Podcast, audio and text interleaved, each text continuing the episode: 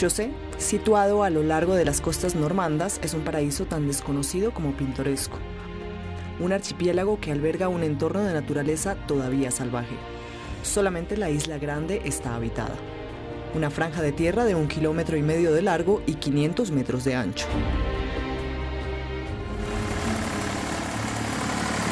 Cada día las 62 casas de la isla reciben la visita de Eric Fromeau, el guardián del archipiélago.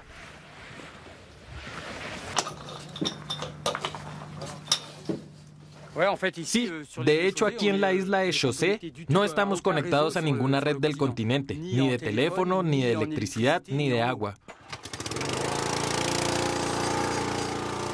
Así que el agua potable llega todos los días por barco. Luego, Eric se encarga de distribuirla entre los habitantes. El empleado municipal solo dispone de esta cisterna para toda la isla. Entonces hay que evitar el desperdicio. Bueno, no hay que bañarse todos los días o tomar duchas cortas. Y de hecho, tres cuartas partes de las personas cuando lavan platos los meten en un pequeño balde de 5 litros de agua y tratan de tener mucho cuidado.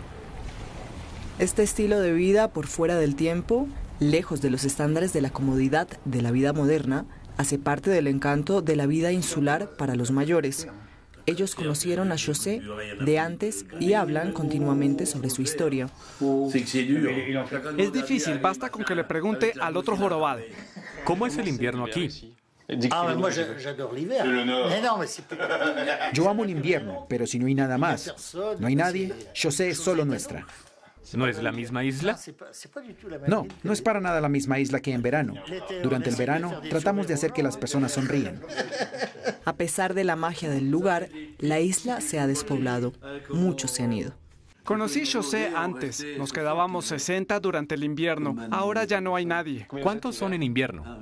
Dos, tres personas, dos marineros, eso es todo. Porque había una granja, había una escuela donde yo estudiaba, había un párroco, había dos hoteles que estaban abiertos, había guardianes en el faro. Ahora ya no hay nada.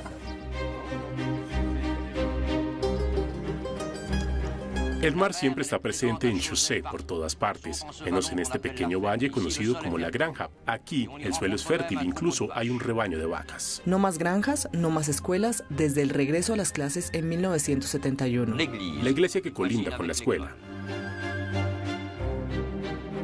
José también tenía más pescadores y muchos más hombres fuertes que trabajaban en las canteras de granito.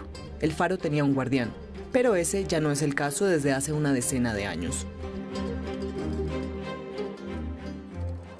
Ahora la isla vive del turismo, incluso cuando no parece querer despertarse.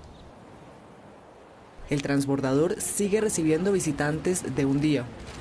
Algunos descubren la isla, otros regresan una y otra vez, como este pintor.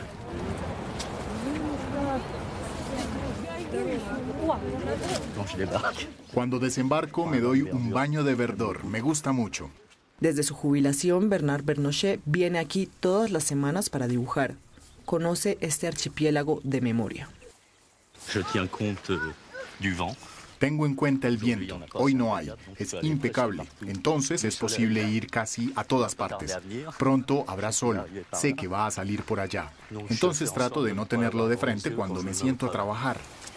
Después de unas cuantas horas, la naturaleza salvaje de la isla invade poco a poco el lienzo del pintor. Más flores. Hoy va a estar florido. Si bien la belleza de los paisajes de José es una fuente inagotable de inspiración para los artistas, los visitantes también vienen a admirar las mayores mareas de Europa. Aquí el nivel del mar puede bajar hasta 14 metros. En el lapso de unas cuantas horas, el archipiélago pasa entonces de tener unas 50 islas a más de 360. José se vuelve entonces el archipiélago más importante de Europa. Se oyen los pájaros, se oyen de vez en cuando los motores. ¿Ven cómo es de pesado el ambiente? Pico rojo, patas rojas y el cuerpo blanco y negro. Pronto los veremos, si se quieren dejar ver. Cuando este mundo submarino queda al descubierto, Olivier Riverol, único guía del archipiélago, hace que los turistas lo aprovechen. On a trouvé quelques palourdes. Génial. Quelques coques. Alors la coque est très iodée, la palourde est beaucoup moins iodée. Doucement. Euh, C'est la récompense, la Catherine?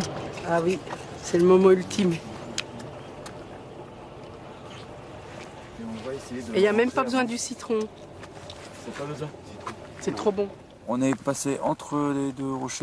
Olivia recorre este archipiélago desde hace más de 10 años y todavía se sigue sorprendiendo.